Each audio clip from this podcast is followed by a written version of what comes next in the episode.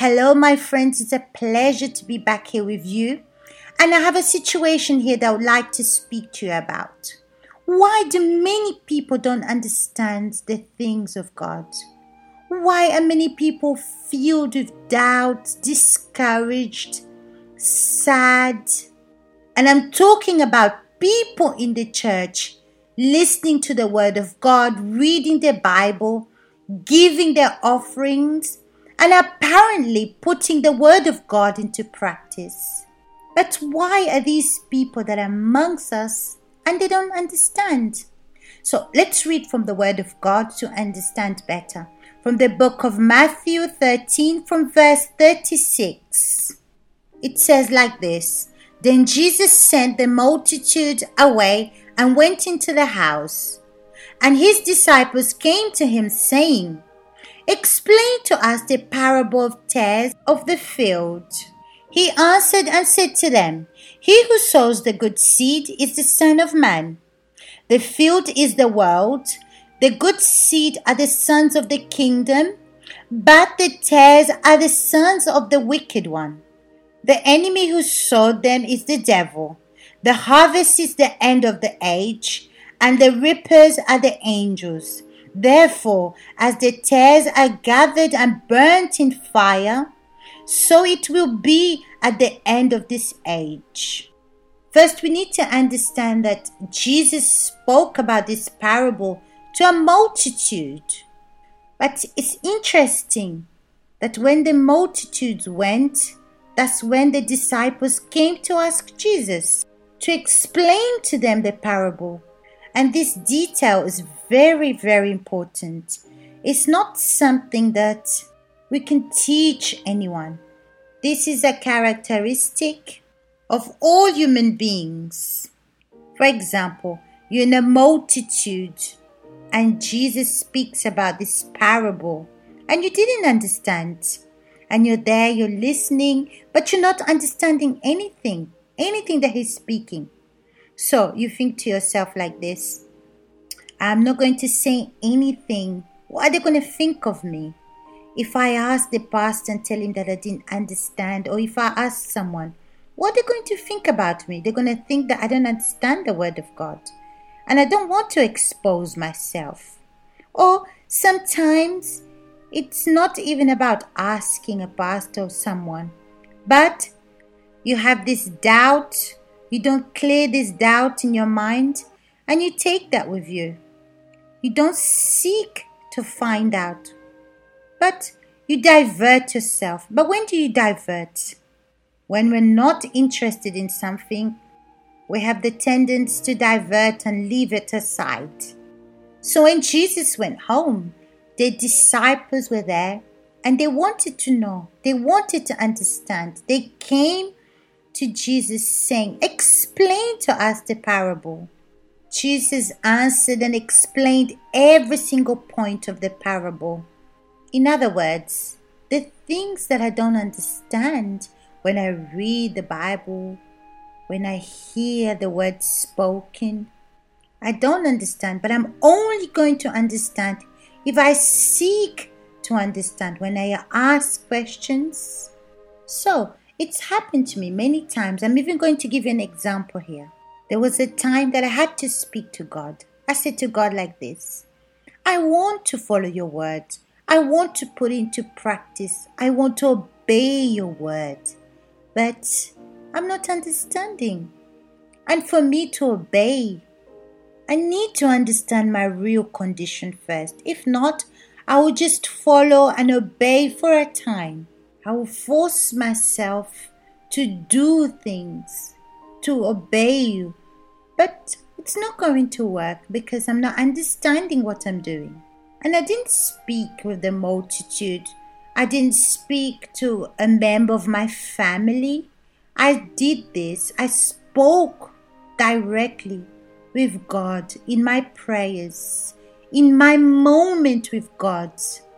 Many people are in the church, they participate in the meetings. They take part in everything in the church.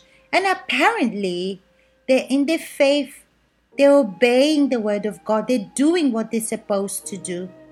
So the fact that she hears the word of God and with time she's got habits, she does things that she knows has to be done, but not by faith. So here you understand that Jesus explained each point clearly. He says, He who sows the good seed is the Son of Man. That means Jesus can use one of his servants, a pastor, a wife, pastor's wife, an assistant, but he who sows the good seed is Jesus. Then he says, the field is the world. It's interesting. When we speak about the world, opens the doors to many things that happen in this world. For example, our occupations, the things that we need to do for our lives, our family, our work, our profession, our studies, many things of this world.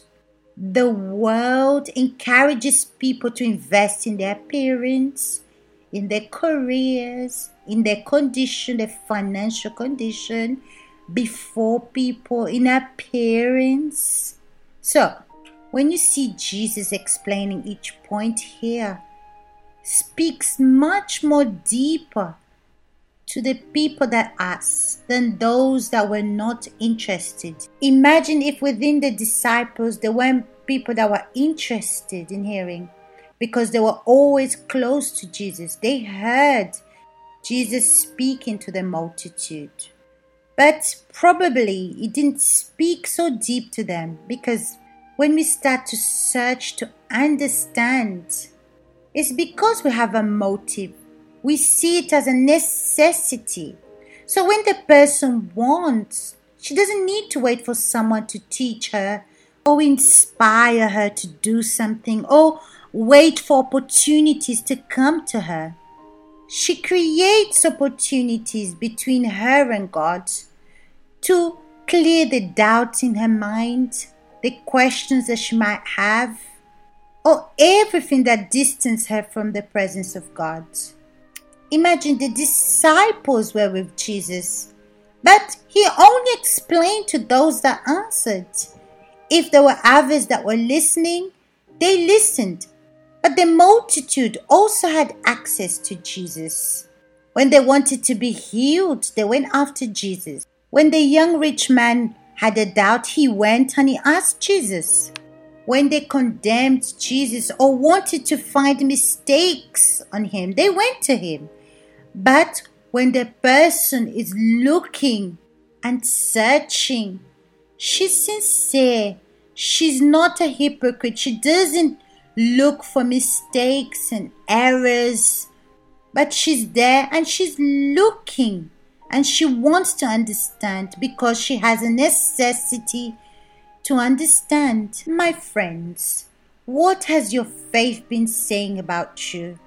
Has your faith been questioning or creating a moment between you and God for you to expose your doubts towards Him?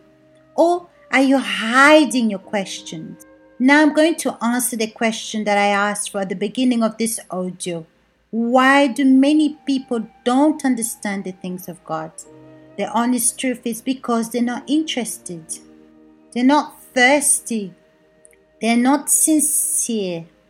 Because the person that is sincere knows the necessity and looks to resolve the problem.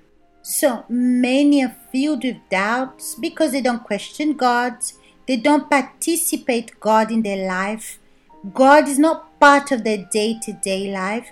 They don't make efforts to hear the voice of God, so they're filled with doubts. So, my friends, I invite you to speak to God.